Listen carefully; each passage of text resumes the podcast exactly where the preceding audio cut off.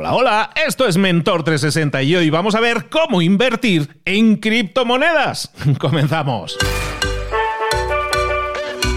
Muy buenas a todos, soy Luis Ramos, esto es Mentor 360. Te acompañamos todas las semanas, de lunes a viernes, guiándote para que mejores en lo personal y en lo profesional. Esta semana estamos hablando de inversiones, de cómo comenzar a invertir, cómo comenzar a hacer que el dinero trabaje para ti. Y estamos culminando, estamos llegando a la cumbre y hemos hecho campamento base, campamento 1, campamento 2. Y llevamos ya cuatro campamentos hechos, son los cuatro episodios anteriores. Y estamos llegando al final y vamos a seguir viendo temas de inversión si te quedas hoy, si lo estás escuchando esto en el día de emisión, si te quedas hoy también para vernos en directo, en vivo en Instagram, porque vamos a estar hablando con ella, con nuestra mentora de inversiones. Hoy vamos a hablar de criptomonedas, pero recuerda que vamos a estar en vivo también en Instagram, en Libros para Emprendedores, con Celia Rubio. Celia, ¿cómo estás, querida?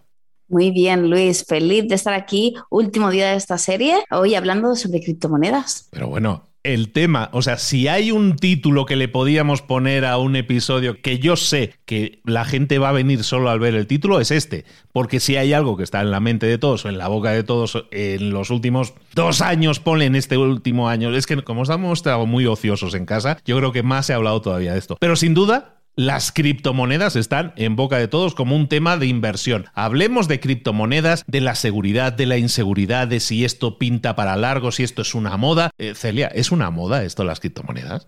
Bueno, vamos a ver ahora, las criptomonedas se han convertido en un mundo enorme. Entonces, dentro de este mundo hay de todo, ¿no? Y vamos a ver que hay proyectos muy buenos, con pues, muy buena proyección a largo plazo, y que hay otros que no lo son tanto, ¿no? Entonces, vamos a estar hablando un poco sobre cómo funcionan las criptomonedas y importante, cómo podemos elegir o dónde sí que merecería la pena fijarnos a la hora de invertir y qué cosas pues, no resultan tan recomendables, Luis. Entonces, fíjate, yo creo que para empezar a hablar de criptomonedas necesitamos empezar hablando por la criptomoneda, ¿no? Empezar a hablar de Bitcoin, que fue pues un poco el origen de todo y sin duda la criptomoneda que todos conocemos y de la que todos hemos oído hablar. Entonces, ¿de dónde salen las criptomonedas? Que sería la primera gran pregunta, ¿no? El origen de las criptomonedas es precisamente esta, ¿no? Bitcoin. Bitcoin fue la primera criptomoneda. Y ¿De dónde sale? ¿Cómo se crea? ¿Quién la crea? ¿no? Pues fíjate que realmente a estas preguntas podemos contestar a medias, ¿vale? Bitcoin se creó en 2008, ¿vale? La primera vez que escuchamos hablar de Bitcoin fue en 2008, porque de repente en un foro criptográfico se publicó un documento que se llamaba Bitcoin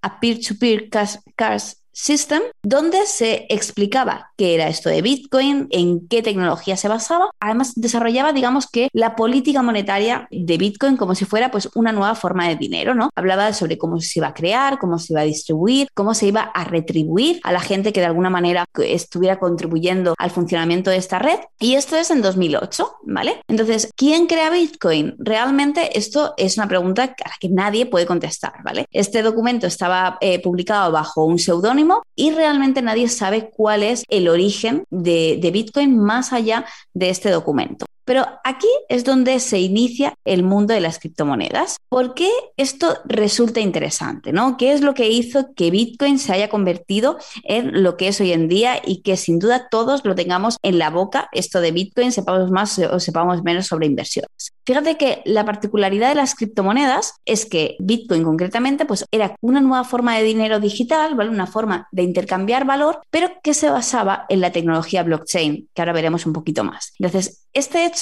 de que estuviera basado en la tecnología blockchain proporcionaba pues ciertas ventajas que es lo que lo han hecho muy atractivo. Yo te diría que la primera ventaja de Bitcoin es la escasez. Si lo recuerdas, en el primer episodio eh, de esta serie estuvimos hablando del tema de la inflación, ¿no? De por qué el dinero se devaluaba. Y llegamos a la conclusión de que la principal causa de la inflación es que cada vez el dinero fiat, o sea, el dólar, el euro, el dinero que todos utilizamos, cada vez se imprime más dinero y esto es ley de oferta y demanda. Si hay más dinero en circulación, el dinero que hay vale menos. Pues bien, ¿qué ocurre con Bitcoin? Que a diferencia del dinero fiat, que se puede imprimir de la nada según quieran los gobiernos, esta producción sí que está limitada. Entonces digamos que le devolvíamos al dinero con Bitcoin este sentido de la escasez, que es lo que realmente le da valor. Más allá de esto, la segunda cosa diferencial era la tecnología blockchain, de la que también todos estamos escuchando hablar muchísimo, pero que a veces yo creo que no acabamos de comprender bien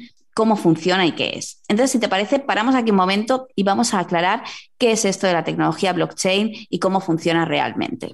Entonces, a mí para explicarlo me gusta ponerlo con un ejemplo que yo creo que se entiende muy fácil, ¿vale? Imagínate que yo voy a una tienda a comprar. A la hora de pagar, yo tengo dos grandes maneras de hacerlo. Una es darte dinero, o sea, yo te doy 10 dólares, te doy las monedas, te doy los billetes directamente y te pago. Y la otra es pagarte mediante un banco. En este caso, pues te puedo pagar haciéndote una transferencia o te puedo pagar con una tarjeta de crédito. En estas dos situaciones necesitaría, tanto si te hago una transferencia como si te pago una tarjeta de crédito, necesito un intermediario, es decir, el banco. ¿Para qué? Pues para, porque el banco al final es quien verifica que esta operación se puede ejecutar, ¿no? O sea, que yo tengo en la cuenta ese dinero para pagarte o que el banco lo tiene y me lo presta y que tú tienes la capacidad de recibirlo. Necesito este intermediario pero ¿qué ocurriría, Luis, si yo quisiera hacer esta misma transacción, es decir, pagarte pues, de forma digital sin un intermediario que, mediara, ¿no? Sin alguien que verificara directamente que esta operación se puede ejecutar. Pues aquí es donde entra en juego la tecnología blockchain. Porque, ¿qué hacemos con esta tecnología? Digamos que, explicándolo de forma muy sencilla, gracias a la tecnología blockchain, tu cuenta y la mía serían públicas, ¿vale? Es como si de repente estamos en la tienda y yo te abro mi cuenta del banco y tú me abres la tuya. Entonces, al ser públicas, pues cualquier persona que pase por ahí podría verificar que yo efectivamente tengo el dinero para pagarte y que tú tienes una cuenta bancaria apta para recibirlo. Al final, la tecnología blockchain funciona así. Nuestras cuentas son públicas, solo que son anónimas. Nadie sabe que mi cuenta es mía y que la tuya es tuya, ¿vale? Públicas, cualquier persona puede verificar que esa transacción se puede realizar, pero de forma anónima. Entonces, esta tecnología además tiene el plus de que, oye, una vez que pongamos, lo hacemos así, ¿vale? Enseñamos, tú enseñas tu cuenta, yo enseño la mía, cualquier persona que pase por la tienda en ese momento nos dice, ¿ok? Que es lo que conoceríamos como consenso, ¿ok? ¿Vale? Esta transacción la podéis realizar. Una vez que esta transacción se añade a esta cadena de bloques, a esta tecnología blockchain, automáticamente se almacena una copia en cada uno de los nodos. Es decir, hay ciertos, hay una red de miles de ordenadores a nivel mundial que tienen una copia completa de la cadena. Y esto es lo que lo hace muy especial. ¿Por qué? Porque si yo quisiera, si después yo te digo, no, que yo no te he comprado esto o que el precio era otro, ¿qué ocurriría? Que tenemos una prueba en cada uno de los miles de ordenadores. Por tanto, para hackear, para falsificar esta información, deberíamos hackear todos los nodos, lo cual es prácticamente imposible. Entonces, recapitulando un poco, tecnología blockchain, ¿qué me aporta? Me aporta la capacidad de hacer estas operaciones sin ningún intermediario, gracias a que las dos cuentas son públicas, aunque privadas, y me ofrece la seguridad de que toda la información que yo ponga en esta cadena de bloques va a ser inmutable. ¿Por qué? Porque cada vez que añado información, se añade automáticamente esto a cada una de las miles de copias. Por tanto, si quisiera modificar algo, no tendría que hackear un ordenador, tendría que hackear miles a nivel mundial, lo cual es pues, prácticamente imposible. No sé, Luis, si se ha entendido bien, más o menos así, en qué consiste este blockchain. Básicamente tenemos por un lado el Bitcoin que estabas diciendo, que es una moneda, es un tipo de moneda, básicamente, y luego tenemos ese blockchain que es lo que le da solidez lo que hace que esa moneda pueda circular. Y la forma en que circula, simplemente estamos, lo que nos estabas explicando, no vamos a repetir, es que básicamente hay una forma segura de que el dinero, en este caso esa moneda, pueda circular. Básicamente es eso, ¿no? Ahí está. Al final, la tecnología blockchain existía mucho antes de las criptomonedas. Lo que hicieron las criptomonedas fue aprovecharse, utilizar esta tecnología para, en el caso de Bitcoin, por ejemplo, servir de intercambio de valor. Ahora, una vez que esto se empezó a popularizar, lo que vemos es que además de Bitcoin aparecen muchísimas otras criptomonedas, ¿no? Y aparece pues una tendencia de inversión y qué tanto de fiables son el resto de criptomonedas. Bueno, pues realmente la respuesta es que depende, ¿vale? Al final lo que tenemos que entender es que igual que cuando invertimos en bolsa, pues una acción es una acción, pero va a ser completamente distinta dependiendo de qué empresa se trate, una criptomoneda es una criptomoneda, pero va a ser completamente distinta en función de qué criptomoneda esté decidiéndome yo por invertir. Entonces, cada criptomoneda debería tener un proyecto detrás. Por ejemplo, hay criptomonedas que se basan en utilizar esta tecnología blockchain para hacer contratos inteligentes, ¿no? Imagínate que tú y yo vamos a hacer una apuesta. Pues el sábado hay un partido de fútbol y tú dices que gana el, el equipo A y yo digo que gana el equipo B. Claro, hasta ahora, esto nosotros, pues, bueno, lo podríamos firmar con un contrato que se puede o no se puede cumplir, te puedo dar mi palabra y la puedo cumplir o no, pero gracias a esta tecnología blockchain, lo que podemos hacer es, oye, pues como hemos dicho que toda la información que queda ahí es inmutable, este contrato lo ponemos en esta cadena de bloques y hacemos que se ejecute de forma automática. Es decir, imagínate que nos hemos jugado 100 dólares. Si gana el equipo A, el contrato va a hacer que de tu cuenta a la mía pasen los 100 dólares. ¿Que gana el equipo B? Pasaría el lado contrario. Es otra aplicación distinta a esta tecnología blockchain o eh, para hacer préstamos entre particulares, para hacer transacciones bancarias, para muchísimas cosas. Entonces, cada criptomoneda tiene un proyecto detrás. ¿Qué cosas son importantes antes de invertir en criptomonedas? Tener muy claro cuál es el proyecto que hay detrás, porque hay criptomonedas que tienen una empresa muy sólida detrás, que tú ves el proyecto y realmente te están hablando de cosas que tienen mucho sentido común, ¿vale? Que tienen una proyección muy interesante a largo plazo, pero hay muchas otras que no tienen ningún proyecto, que vemos que no tienen realmente esa solidez detrás. Para mí, y yo pongo muchas veces este ejemplo porque creo que es bastante representativo, lo que ocurre a día de hoy con las criptomonedas es algo muy similar, ¿vale? Manteniendo la distancia, pero bastante similar a lo que pasó en el año 2000, 2001 más o menos, con las empresas de Internet. Si lo recuerdas, más o menos, pues en el año 95, 98, así, empezaron a ponerse muy de moda todas las empresas de Internet. ¿Por qué? Pues porque era la novedad y todo el mundo decía que Internet era el futuro. Realmente a esa premisa, pues razón no le faltaba. Internet era el futuro y ahora mismo es el presente. Pero ¿qué pasó? Que dentro de todas estas empresas de Internet empezaron a aparecer algunas muy buenas, como Apple, como Amazon, como Microsoft, etcétera, y muchas otras que no tenían ningún proyecto detrás. Aquí en España, por ejemplo, fue muy famoso el caso de Terra, ¿vale? ¿Por qué? Porque era un buscador muy popular, que recibía muchas visitas siempre, pero que realmente no tenía un modelo de negocio detrás. Estábamos en un momento donde la publicidad en Internet no estaba así de desarrollada, no tenía ninguna manera de monetizar todo eso. Sin embargo, la gente iba invirtiendo en Terra, invertía, compraba esta acción. ¿Por qué? Pues porque estaba de moda. En general estaba de moda todo lo de Internet y Terra era una acción que subía, subía, subía muy rápido. Pues bien, Terra tuvo una caída brutal, pasó creo que de valer ciento y algo euros en su momento más alto a valer céntimos, menos de, menos de un euro, ¿Por qué? Porque se produjo esta burbuja, esta famosa burbuja de las empresas.com. Es decir, se habían hecho populares muchas empresas que no tenían, que no estaban ganando dinero,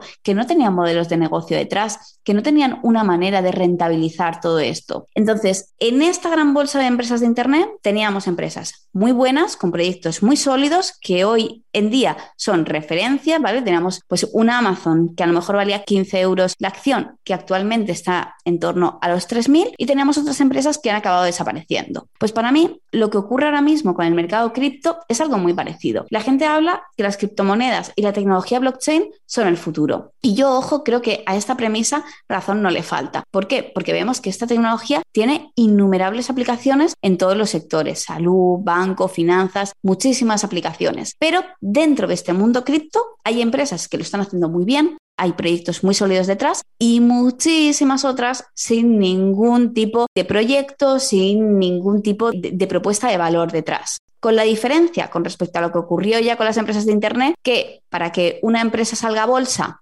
Obviamente tiene que pasar unos requisitos bastante estrictos, pero para crear tu criptomoneda no. Tú y yo podríamos esta tarde, después de, después de esta charla, ponernos, crear una criptomoneda y lanzarla al mercado. Por tanto, al ser un mercado no regulado, la oferta que hay es mucho más amplia y por tanto las posibilidades que tengo de equivocarme son más grandes también. Por ello, ¿cuál es el gran secreto para invertir en criptomonedas? De nuevo, saber en qué estoy invirtiendo. Antes de comprar una criptomoneda, parar y decir, vale, yo voy a comprar esta moneda, pero no la voy a comprar porque la haya visto en un vídeo de YouTube, porque me lo haya recomendado un amigo o porque el precio no para de subir. No, la voy a comprar porque me he metido en su página web, me he leído este white paper, me he leído el proyecto de empresa y veo que es una empresa que está diciendo cosas con sentido, que hay gente detrás que sabe y que la predicción va a ser buena. Al final es lo mismo que decíamos cuando hablábamos de invertir en acciones, ¿no? Aplica el sentido común, mira qué está haciendo esa empresa y si realmente crees que va a tener recorrido a largo plazo.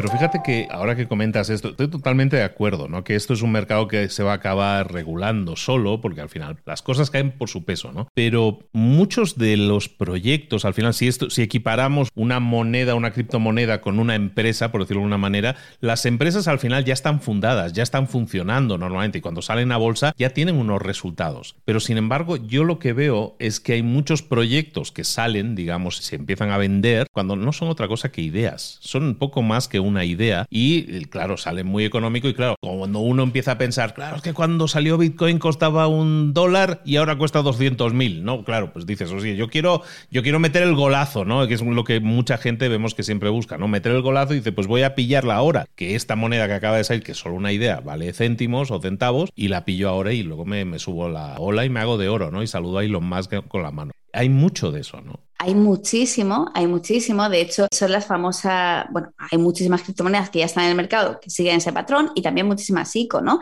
Las Initial Coin Offering, que es, eh, oye, acabo de fundar el proyecto, pongo la moneda, la pongo muy barata, invierte si quieres. Pero aquí tendríamos que tener en cuenta que sería exactamente igual que invertir en una empresa que acaba de fundar, ¿no? Si viene tu amigo y te dice, oye, que yo voy a montar una peluquería o un negocio X, ¿quieres poner dinero en mi negocio? Al final es un acto de confianza, es decir, yo lo pongo, probablemente tenga mucha rentabilidad, probablemente lo pierda todo. ¿Por qué? Pues porque es, es, algo que no me ha dado resultados hasta el momento. Entonces, si lo que queremos es dar el gran pelotazo, ¿no? Comprar esa empresa por 25 céntimos, comprar esa criptomoneda por 25 céntimos y que acabe valiendo cientos, esto va a ser muy, muy difícil y tendremos que tener, pues básicamente, muchísima suerte porque hay miles y miles de criptomonedas, la mayoría sin ningún valor detrás y la mayoría que no van a llegar a eso. Si queremos invertir, pues más con sentido común, ¿no? Como hablábamos, eh, equiparándolo un poco con la inversión en bolsa, tendríamos que irnos a criptomonedas que ya están más asentadas, que sí, que son más caras, que el precio ya ha tenido un recorrido, pero que la empresa que hay detrás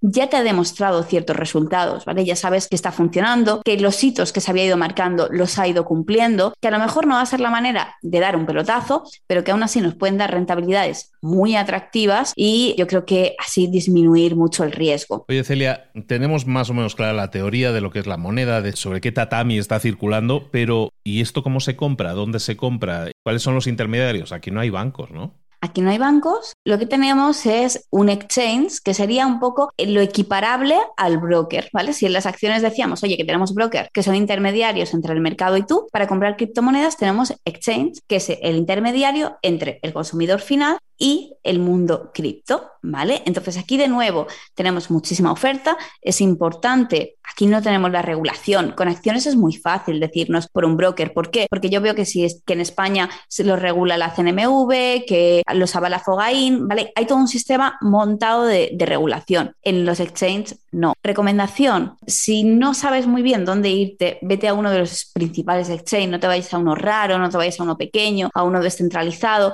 porque es más fácil, pues que te equivoques y que no sepas cómo funciona, coge uno de los más grandes, de los que más volumen de negociación tienen hasta el momento, porque no tenemos ninguna regulación que lo, que lo avale. Pero bueno, es cierto que la propia tecnología blockchain, digamos que entre comillas, nos puede servir de eh, seguridad, ¿vale? De siempre que sea una plataforma mínimamente fiable, salvo que tú pierdas las claves o hagas algo, eso va a ser tuyo y es complicado que alguien te lo robe. Perfecto, pues lo tenemos ya entonces clarísimo. Resumamos por poner así una serie de pasos, porque para muchas personas que están escuchando esto, pues a lo mejor dicen, vale, esto me sonaba, ahora me queda más claro. ¿Por dónde empiezo?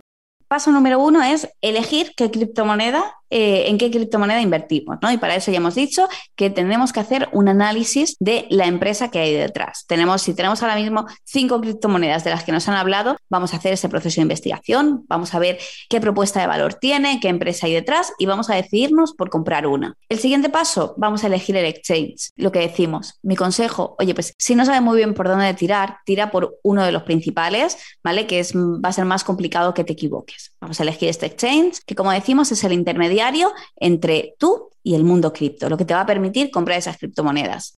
Siguiente paso, regístrate, pasa tu dinero a este exchange y haz la compra. Al final, comprar una criptomoneda es igual de sencillo que comprar una acciones, elegirla y darle al botón de comprar, muy sencillo. Y después el último paso sería, una vez que tú tienes la criptomoneda, vamos a elegir dónde guardamos esa criptomoneda, porque aquí sí que es muy importante ser muy cuidadoso con el lugar donde yo guardo las criptomonedas. Vamos a tener en cuenta que, por ejemplo, en el tema de las acciones o cuando yo tengo el dinero en un banco, aquí tengo lo que decimos, hay un sistema que lo regula detrás, ¿vale? Hay alguien que me va a proteger si de repente pues ese dinero desaparece o si pasa algo. Pero con el mundo cripto, primero, la propiedad es anónima, por tanto nunca vas a poder demostrar que eso era tuyo. Y segundo, hay una falta de regulación. Por tanto, es importante aprender sobre dónde guardar las criptomonedas. Vamos a ver que en el exchange las puedo guardar, pero que también hay más opciones, como comprar una Skull Wallet, que llamas una especie de pendrive, conectamos a nuestro ordenador y que las guardamos ahí directamente. O si decidimos pues guardar las claves en papel, asegurarnos que apuntamos bien esta clave y, que no la perdemos, ¿no? Que también son famosos ahora los casos de gente que tenía no sé cuántos miles de Bitcoin en una billetera y que perdió las claves, que tiró el disco duro, que perdió el papel y que ahora mismo sería millonario, pero no puede recuperar esa clave, ¿no? Esa contraseña. Entonces, bueno, pues importante aprender sobre cómo podemos guardarlas y hacerlo de forma segura, ¿vale? Y tomar, yo siempre lo digo, ciertas precauciones. Si, por ejemplo, tenemos nuestro dinero en nuestras criptomonedas dentro del exchange, en la wallet del exchange, vamos a ser muy cuidadosos, vamos a intentar pues no tener una aplicación en el móvil, conectarnos solo desde el ordenador y sin utilizar redes wifi externos, porque al final es bastante seguro, ¿vale? Es difícil hackear esta tecnología blockchain, pero ojo que si te hackean el acceso a tu ordenador podrían robártelas, ¿no? Y son los famosos robos también de criptomonedas. Por tanto, vamos a pensar dónde lo guardo y a tener en cuenta una serie de precauciones. Toda esta semana hemos estado hablando de cómo comenzar a invertir. Hemos visto el razonamiento que hay de por qué debo invertir y no dejar mi dinero ahí parado sin, sin moverlo. Y hemos estado viendo diferentes opciones. Hemos comentado contigo, Celia, como el tema de las acciones en empresas, invertir directamente en una empresa o invertir a lo mejor a través de un fondo de inversión pueden ser algo muy viable y que está en el mercado muy, muy protegido y muy regulado. Y luego hemos hablado hoy de este mercado que no está regulado, que eso también es uno de sus principales atractivos también, lo que lo hace muy atractivo pero también hemos visto un poco cómo funciona por dentro y las precauciones que debemos eh, tomar. Una última pregunta, Celia. ¿Tú qué me aconsejas? ¿Dónde debería yo invertir? ¿En una de las tres? ¿En las tres? ¿En dos mejor que una? ¿Cómo está la toma de decisiones ahí? Bueno, yo creo que, aunque suena tópico, si no sabes dónde invertir, lo primero, primero que deberías invertir es en conocimiento, porque si hay algo arriesgado en las inversiones es invertir en algo que no conoces solo porque te lo recomiende alguien. Así que, primero de todo, invierte en ti, en conocimiento y en saber un poquito más de esto. Y después, ¿dónde invertir? Pues bueno, yo creo que una combinación de productos puede ser bastante interesante, podemos ahí conseguir una cartera muy equilibrada, pero esto siempre lo vamos a ver pues dependiendo del objetivo que tengas de inversión, Luis. Pues ahí lo tenéis. Eso es evadir la pregunta, señores. no, tienes toda la razón y todo el sentido. Y como debemos invertir tiempo, dinero, al final tenemos que invertir de nuestro interés, de nuestra capacidad de enfoque en aprender, ¿dónde podemos aprender más de ti, Celia? Bueno, pues podéis aprender más de mí. Yo te diría que ahora sobre todo en mi libro, que es Hazlo bien con tu dinero, donde tratamos estas inversiones y muchas más formas de, invertir, además de pues cómo organizarte para realmente tener esa capacidad de empezar a invertir, que sale a la venta el 11 de mayo, o sea, la próxima semana, pero Luis, estamos ya en preventa. Y además, para la gente que lo compre durante esta preventa, como ya comentábamos en episodios anteriores, tienen un regalo que estoy segura que también les ayudará mucho, que es mi curso Finanzas desde cero totalmente gratis solo por comprar el libro durante la preventa. Ojo que faltan pocos días antes del el 11 de mayo. Y recordad que si estáis escuchando esto en el día de emisión, en el viernes de emisión original, oye, pues tenemos una cita. Tenemos una cita tú y yo, Celia, y tenemos una cita con todas las personas que quieran apuntarse y que quieran compartir esa sesión con nosotros, que tengan dudas, que tengan consultas.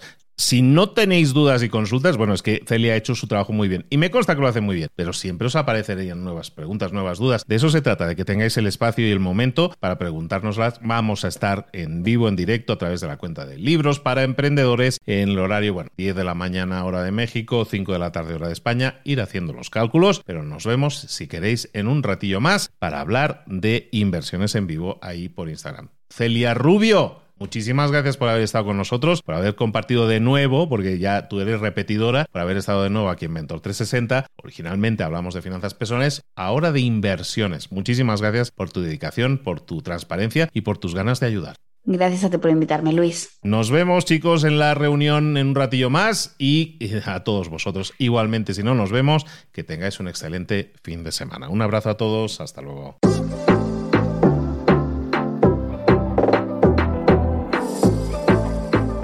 Y ahora pregúntate, ¿en qué quiero mejorar hoy?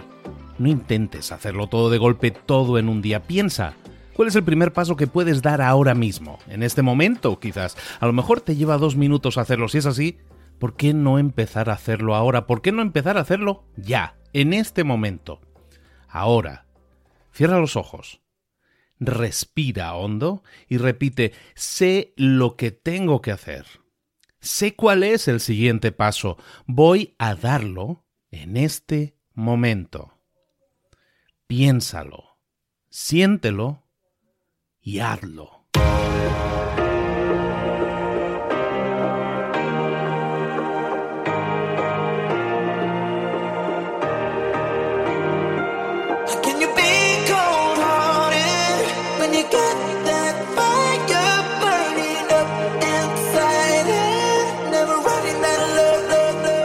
Muchas cosas de las que hemos visto hoy ya las sabes. La mayoría del conocimiento que compartimos aquí ya lo sabes.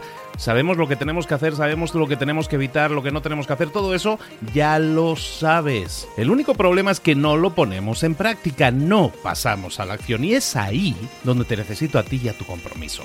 Si una sola de las ideas que hemos comentado hoy resuena en ti, te llama a ponerla en práctica, entonces, define el paso más pequeño posible, el gesto más mínimo, y hazlo ahora mismo.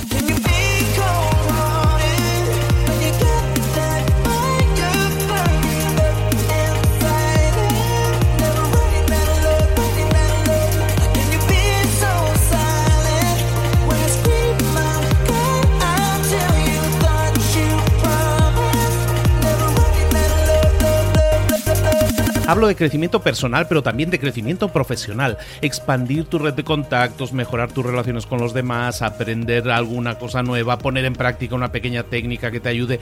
Todo suma, pero solo suma si lo pones en práctica. No si piensas en ponerlo en práctica. Pensar en ponerlo en práctica no sirve, tienes que ponerlo en práctica, pasar a la acción.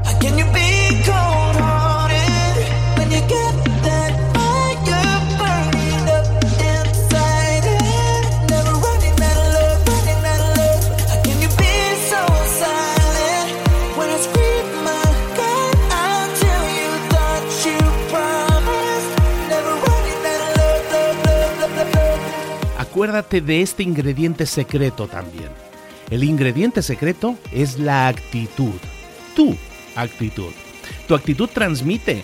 Si sales a la calle con ganas, la gente lo va a notar. Si sales a la calle sin ganas, la gente también lo va a notar. El mundo está ahí fuera, te está esperando, por lo tanto sal ahí fuera, sal a la calle y sal con ganas, sal con actitud. No esperes a mañana, ya sabes lo que tienes que hacer y ya sabes que lo puedes hacer hoy. No veas pasar la vida, vive la vida. Tienes las mismas 24 horas que tienen los demás, haz que valgan la pena. Entrega en estas próximas 24 horas tu mejor versión. Te esperamos aquí mañana para continuar creciendo. Te esperamos aquí mañana con más mentores, pero el día de hoy está completito delante de ti. Así que ponte en pie pisa fuerte, respira hondo, sal ahí fuera y conquista tu día.